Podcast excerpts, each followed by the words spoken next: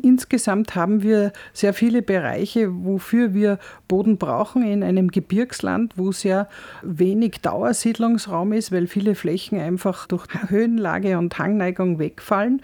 Und daher ist es schon wichtig nachzudenken, welche Flächen man wofür hergibt, ob man einstöckig baut. Ich sage jetzt nur Stichwort Einkaufszentren. Werkspost.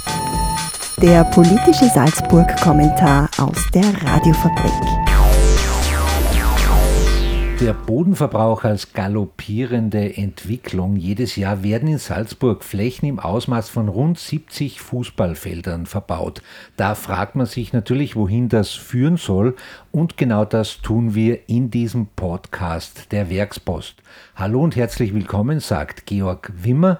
Im Studio der Radiofabrik begrüßen darf ich die Landtagsabgeordnete Karin Dollinger von der SPÖ. Sie ist ausgewiesene Expertin für Raumordnung, nicht nur durch ihre politische Tätigkeit im Landtag. Karin Dollinger unterrichtet auch an der Uni für Bodenkultur. Liebe Karin Dollinger, ich habe es gesagt, Flächenverbrauch im Ausmaß von 70 Fußballfeldern jedes Jahr im Bundesland Salzburg. Da fragt man sich zunächst einmal, wofür eigentlich Gewerbe, Fremdenverkehr, Industrie, Verkehr, Wohnbau, wer frisst denn da bei uns die grünen Wiesen? Ja, es ist natürlich notwendig, dass wenn die Bevölkerung wächst, dass auch die Infrastruktur und der Wohnbau äh, wachsen. Aber wir haben natürlich schon ein Problem im Land Salzburg mit 30.000 bis 40.000 Zweitwohnsitzen und diese verbauten Flächen werden halt ganz wenige Wochen pro Jahr genutzt und daher ist es besonders bitter, wenn dann hier deswegen nach wie vor, muss man auch sagen, obwohl wir wirklich das jetzt Jahre schon diskutieren im Landtag, nach wie vor werden Projekte wieder gemacht, äh, neu neu geplant, wird gerodet dafür und werden die Flächen entsprechend verbaut. Zweitwohnsitze, da wären wir im Bereich Fremdenverkehr. Ist das der Bereich, der die größten Flächen beansprucht im Bundesland Salzburg? Also ich möchte das jetzt bewusst trennen vom allgemeinen Fremdenverkehr, den Familienbetrieben, die ihre Hotels und Pensionen viele Jahrzehnte hier aufgebaut haben und auch Salzburg zum Wohlstand gebracht haben. Es geht tatsächlich äh, um die Zweitwohnsitze, die sinnloserweise für ganz wenige Tage pro Jahr Flächen fressen. Und wir haben ja riesige Zweitwohngebiete, auch immer noch gewidmete Zweitwohngebiete, die noch nicht verbaut sind. Das heißt, das Ganze wird auch weitergehen, wenn man sich nicht drüber traut, das zurückzuwidmen oder in Bauland zumindest umzuwidmen. Das ist ein ganz heißer Themenkomplex, vor allem die letzten fünf Jahre viel diskutiert, weil ich natürlich als Abgeordnete immer wieder diese äh, Initiativen und Themen aufs Tapet gebracht habe. Nun hat der Salzburger Landtag gerade eben erst ein neues Raumordnungsgesetz beschlossen. Sie haben jetzt angesprochen, Zweitwohngebiete, die als solche gewidmet sind. Also das sind alte Widmungen. Neue Widmungen sind ja da erschwert worden. Wie ist da jetzt die Situation mit dem neuen Raumordnungsgesetz? Ja, also für neue Baulandwidmungen gilt äh, mehr oder minder ein, eine Ex-Lege-Rückwidmung. Das heißt, dass sie wieder zu Grünland werden, wenn nicht entsprechende äh, Maßnahmen, also Verfahren oder Baumaßnahmen gesetzt werden innerhalb von zehn Jahren. Nur es geht jetzt gar nicht so um die neu zu widmenden Flächen. Da bremst man ja eh massiv ein, seit man seit 10, 15 Jahren weiß, äh, dass das eben ein Problem ist allalong, sondern es geht um sehr viele Flächen, die schon gewidmet sind die man eben äh, nicht bebaut und mit denen man spekuliert. Dieses äh, Baulandparadoxon, das äh, spielt ja schon zig Jahre im Bundesland Salzburg, dass man einfach, wenn man bauen will, Wohnbau keine Flächen hat und es genügend Menschen gibt, die spekulieren, die Bauland haben, die aber weiter das weiter spekulieren wollen, weiter drauf sitzen bleiben wollen, weil das natürlich immens steigt. Also wir haben ja Baulandpreise, das ist auch in, in, in den ländlichen Regionen das ist ja ganz österreichweit im Spitzenfeld, also vielleicht nur mit äh, Innsbruck oder Tirol oder Innenstadt Wien vergleichbar.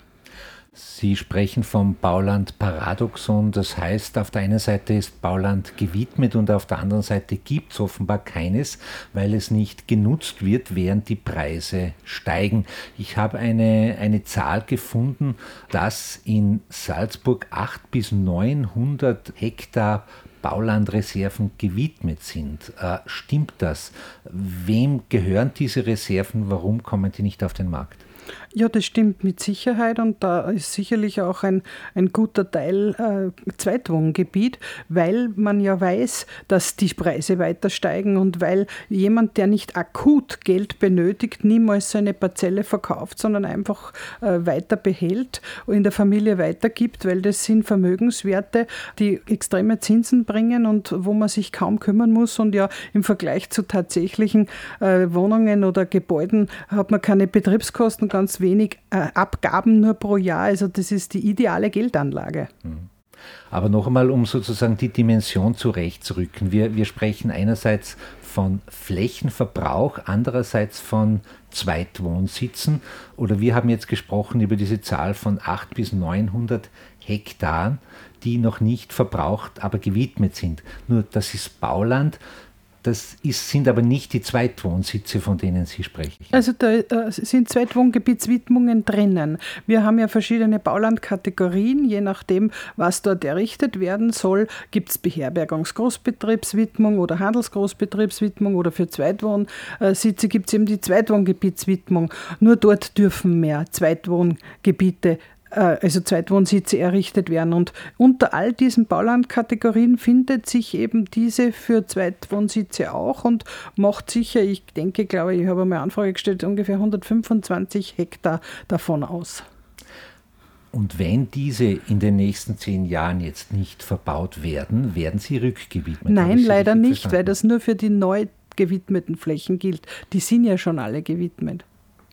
Und das Land weist weiterhin Zweitwohnsitze aus? Nein, auf keinen Fall. Also nur in ganz äh, extremen Fällen. Wir haben immer den Antrag gestellt, dass man das überhaupt äh, sein lassen soll künftig und äh, man auch die, die Widmung gar nicht mehr braucht, wenn man es eh nicht mehr widmen soll.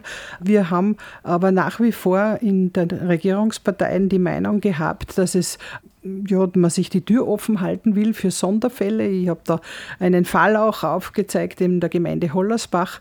Da sind im Jahr 2021 wieder Zweitwohngebietswidmungen gemacht worden, weil einfach dieses Projekt so war, dass das notwendig war, weil das wirklich Zweitwohnsitze waren, die da errichtet worden sind. Sechs Chalets, also Gebäude noch zusätzlich zu äh, Apartmentkomplexen. Und da hat man halt nicht wahnsinnig viel Fläche, halt ein paar tausend Quadratmeter noch gewidmet, aber die Möglichkeit gibt es immer noch. Dafür warm, schwarz und grün nicht zu haben, dass man diese Möglichkeit endgültig einstellt. Mhm. Bei den Chalets, da geht es dann oft sogar weniger um, um Fremdenverkehrsinteressen als um, um die Interessen der Bauwirtschaft, die solche Projekte vorantreibt. Zuletzt gab es in Salzburg im Bundesland einige Fälle, wo sich Gemeinden gegen große Hotelbauten gewehrt haben. Äh, es gibt offenbar im Raumordnungsgesetz die Möglichkeit, dass Gemeinden ab einer Größe von 120 Betten Hotelbauten in der eigenen Gemeinde verhindern können, wenn sie das beschließen erst. Ja? Und die Stadt Salzburg, Kaprun, Walsitzenheim und Bad Hofgastein haben so eine Regelung eingeführt Ansonsten hätten sie zum Beispiel in Walsitzenheim keine Chance gehabt, ein Hotel mit 240 Betten zu verhindern. Warum braucht eine Gemeinde da eine eigene Regelung, um sich gegen einen Hotelgroßbau zu wehren? Ja, also ich möchte noch einmal betonen, der Fremdenverkehr, so wie er im Land Salzburg bestanden hat, äh, viele Jahrzehnte, war ja ein sehr guter familiengeführter Unternehmen, die Salzburg reich gemacht haben. Viele Arbeitsplätze sind dran gehängt und so weiter. Das hat sich eben in den letzten 10, 15 Jahren ein bisschen gedreht, in dem Sinn, dass es mehr als Investment gesehen wird. Äh, es werden also Hotels gebaut, deren äh, Zimmer dann oder Apartments äh, parifiziert, einzelne Anleger kaufen können, nicht nur im europäischen Raum, da gibt es auch welche aus Gibraltar, Hongkong oder was weiß ich, Namibia, findet man Eigentümer in verschiedenen äh, Gemeinden. Und damit ist das Geld da, dass man so ein großes Projekt überhaupt finanziert. Und die sind ja auch sehr leer teilweise, also da haben wir ja in der ganzen Gemeinde haben wir oft ähm, Bettenauslastung von äh, 35 oder 30 Prozent im Winter und im Sommer, das heißt, es gibt ja genug Betten, das heißt, die, die da alle gebaut werden, die werden ja nur als Investment gebaut, weil eben Liegenschaften momentan die meisten meisten Zinsen bringen. Man spricht ja auch von Betongold. Das Ganze hat verstärkt 2008 und 2010 natürlich äh, Fahrt aufgenommen und wird aber bis heute nicht wirklich griffig etwas dagegen getan. Da gibt es diese Buy-to-Let-Modelle, wo man sich eben einkauft und selbst diese, das Chalet oder das Apartment äh, wenige Wochen pro Jahr nutzen darf und die andere Zeit vermietet es jemand für einen, wo man dann mitschneidet, was es ist, 7 Prozent, was auch immer da ähm, beworben wird. Im Endeffekt ist es so, dass es, kaum vermietbar ist. Diese Bettenburgen stehen leer. Wir haben das alles in Neukirchen, in Bramberg und äh, was weiß ich, wo überall im Oberpinsker, das zieht sich über Mühlbach, Maria Alm hinaus bis ähm, ja, in, ins Flachland, muss man sagen. Da haben sich einfach fremde Anleger angekauft, weil sie wissen, wenn sie Vermögen haben und sie parken hier ein, zwei, drei Millionen Euro, manche Chalets kosten ja auch 10 Millionen Euro, Stichwort Six Senses oder mehr, dann bringen sie das Vermögen in die nächste Generation, weil einfach Grund und Boden im Land Salzburg immer steigen wird. Aber da sprechen wir jetzt noch einmal von Chalets, ja, die neu genehmigt werden müssen und wofür es in Zukunft aber keine Genehmigung geben wird.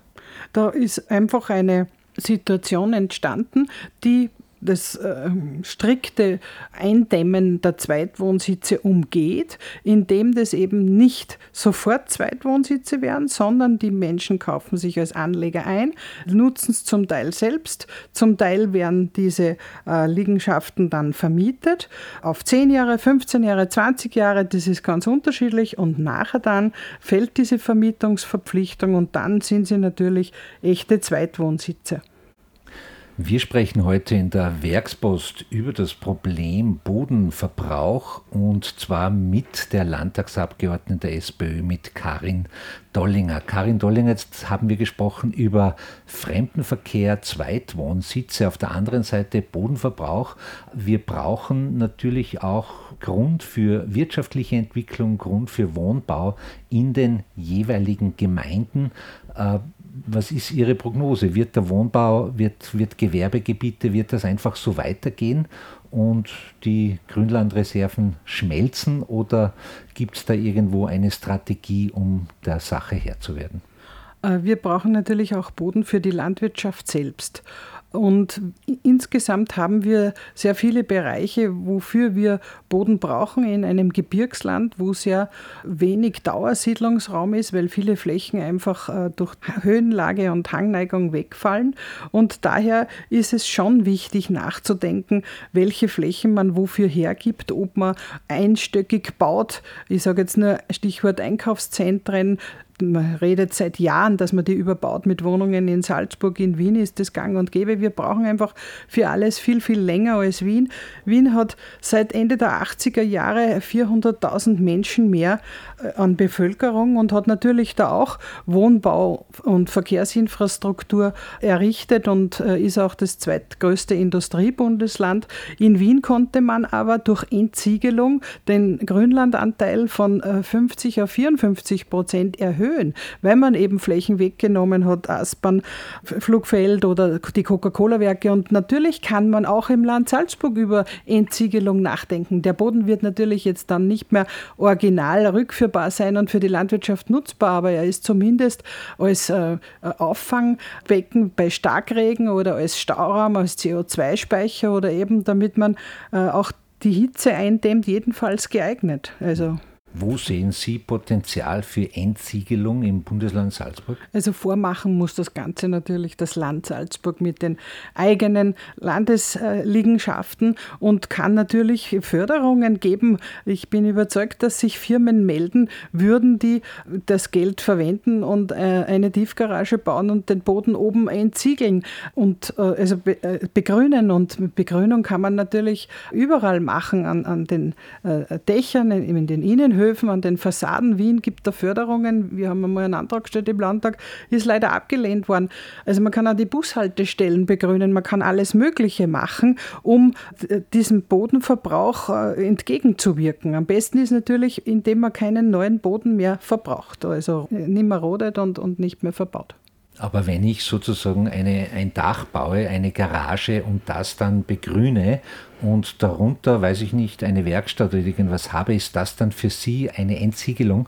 Nein, natürlich nicht. Und das ist natürlich jetzt auch nicht so eine wahnsinnig wertvolle Fläche, wenn ein Dach begrünt ist, aber es ist besser als nichts zu machen und einfach weiter zu bauen und, und, und, und überall nur Steine auf die Dächer zu geben oder, oder eben äh, Flächen zu asphaltieren. Sie haben das Beispiel Wien genannt, wo viele tausend neue oder zigtausend neue Wohnungen in den letzten Jahren gebaut worden sind. Wien hat natürlich auch den Vorteil, äh, Wien hat eine Skyline sozusagen. Ich will damit sagen, Wien kann in die Höhe bauen, was in Salzburg zum Beispiel in der Stadt Salzburg ein Tabu ist. Ja, also ja, bloß ja nicht äh, hochbauen. Man könnte irgendeine Sichtlinie des Weltkulturerbes äh, tangieren. Am Land ist das Einfamilienhaus nach wie vor das Ziel und oft auch ein Motiv, dass die Leute in den Dörfern bleiben. Müssen wir in unserer Wohnkultur, in unserem Denken auch eine Änderung vornehmen oder gibt es einen Weg sozusagen mit Einfamilienhaus und dreistöckigen Häusern in der Stadt dem Wohnproblem Herr zu werden? Also es gibt sicherlich genügend Gebiete, äh, wo jetzt nicht irgendwelche Sichten gestört werden, wenn man vier, fünf, sechsstöckig bauen würde. Und wichtig ist auch, dass man einfach dichter baut. Das wird jetzt eh schon gemacht. Es gibt ja viele Stadtteile, wo ähm, Einfamilienhäuser weggerissen werden, wo niemand mehr wohnen will äh, oder die Erben nicht wohnen äh, können und dort werden dann kleine Mehrparteienhäuser errichtet. Das ist ein langer Weg natürlich, aber das sollte viel massiver noch gemacht werden, weil ich kann bald einmal irgendwo ein Stockwerk noch draufsetzen und Wohnraum gewinnen und gleichzeitig das auch für eine Dachbegrünung nutzen. Nun ist Bodenverbrauch und Flächenfraß nicht nur in Salzburg ein Thema, sondern österreichweit, Oberösterreich, Niederösterreich liegen da an der Spitze. Der WWF hat sogar gefordert eine österreichweite Bodenstrategie, um den Flächenfraß äh, einzudämmen. Wie sinnvoll ist für Sie, Karin Dollinger, so eine bundesweite Bodenstrategie? Ja, die gibt es. Also äh, sie sagt nur leider nicht, welches Land äh, wie viel, ähm, welchen Wert, Zielwert erreichen soll und mit welchen Maßnahmen. Und die Länder haben auch entsprechend nichts äh, noch zu bieten. Und daher ist es eben wichtig, dass man hier noch viel klarer wird. Ja. Der tägliche Verbrauch von derzeit 12 Hektar äh, soll ja reduziert werden auf 2,5 Hektar pro Tag. In Salzburg äh, gelten entsprechende Werte und das kann man eben nur auf das Bundesland jeweils runterbrechen, weil in Salzburg, Tirol, Vorarlberg oder Kärnten auch natürlich durch die äh, Oberfläche andere Voraussetzungen sind als durch die Flächenbundesländer Oberösterreich, Niederösterreich. Man sieht natürlich, wenn man hier durchfährt, dass sehr, sehr viele Einkaufszentren, viele viele Flächen brauchen in den Vororten und äh, das ist natürlich etwas, was äh, sehr, sehr schade ist und wenn das auf Dauer auch nicht überbaut wird, was natürlich jetzt im Nachhinein schwierig ist, weil die Verkehrssituation nicht optimal für Wohnungsverhältnisse dort ist, das ist natürlich sehr, sehr schade, was hier gemacht wurde viele, viele Jahre. Wenn man für ein Bundesland wie Salzburg eine bestimmte Zahl festsetzen würde an Flächenverbrauch, ja, also zum Beispiel das Land Salzburg darf jetzt nur noch 30 Hektar pro Jahr umwidmen. Ja, wie kann sowas ablaufen? Äh, ich brauche da einerseits eine zentrale Stelle im Land, andererseits habe ich 140 Gemeinden, wo jede ihre Interessen hat. Da kann ich ja nicht einfach dann verordnen, diese Gemeinde darf zwei Hektar verbauen und diese Gemeinde darf vier Hektar verbauen, obwohl sie natürlich mehr wollen. Wie kann so eine Begrenzung in der Praxis ablaufen? Gibt es da Modelle? Naja, indem man einfach gewisse Dinge nicht mehr genehmigt. Dann werden halt keine Einkaufszentren mehr genehmigt, die einstöckig sind, keinen Keller, keine Tiefgarage haben und davor noch großen asphaltierten Parkplatz. Dann gibt es das halt nicht mehr. Und genauso muss man natürlich in, in, in alle Bereiche hinein. Dann muss man halt äh, entsprechend schauen von öffentlicher Hand her, dass man viel selbst für den Wohnbau beiträgt, dass auch äh, die öffentliche Hand äh, Wohnbau nicht nur äh, fördert, sondern auch selbst errichtet. Und man wird dann ähm, genauso bei Gewerbe- und Industriebetrieben, wobei das bei uns eh äh, nicht so eine Rolle spielt im Land Salzburg, muss man halt auch entsprechende äh, Ideen haben, wie man dieser Versiegelung Herr wird. Würden Sie eine bestimmte Zahl für das Bundesland Salzburg vorschlagen, eine Zahl an Hektar, die nicht überschritten werden darf im, im Bodenverbrauch pro Jahr? Also ich denke, das wird sich automatisch ergeben, wenn aus derzeit österreichweit täglich 12 Hektar nur 2,5 Hektar werden sollen, dann werden die Länder untereinander sich ausmachen müssen, äh, wer welche, welchen Wert äh, bekommt. Es wird dann in Form von einer Artikel 15a BVG-Vereinbarung sein und täglich ist täglich, aber über den Jahresschnitt äh, muss es dann schon stimmen. Täglich kann das sicherlich abweichen. Gibt es davon zum Beispiel von der EU eine Vorgabe, dass Österreich so eine entsprechende Regelung machen muss?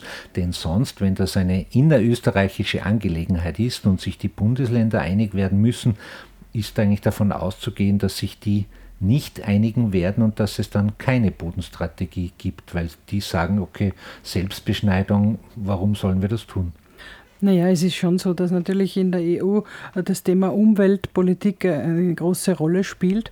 Und es ist ja auch bekannt, dass Österreich zu jenen Ländern gehört, die am wenigsten diesen Bodenschutz im Griff haben. Und da ist es natürlich einmal ganz wichtig, auch ein Monitoring zu machen. Das ähm, wird ohne, ohne dies natürlich EU-weit gemacht. Aber wir haben ja auch im Land Salzburg immer das Vorhaben, einen Bodenschutzbericht zu machen. Die, der aktuelle ist auch schon länger ausständig jetzt und kommt jetzt dann bald hoffentlich. Das sind einmal die wesentlichen Grundlagen, dass ich einmal zum Status Bescheid weiß. Und dann kann ich mir überlegen, wo ich an den Schrauben drehe. Und so eine Artikel 15a Vereinbarung BVG gibt es ja in vielen Bereichen. Und natürlich äh, werden sich die Länder dann dran halten, weil das ist ja entsprechend rechtskräftig.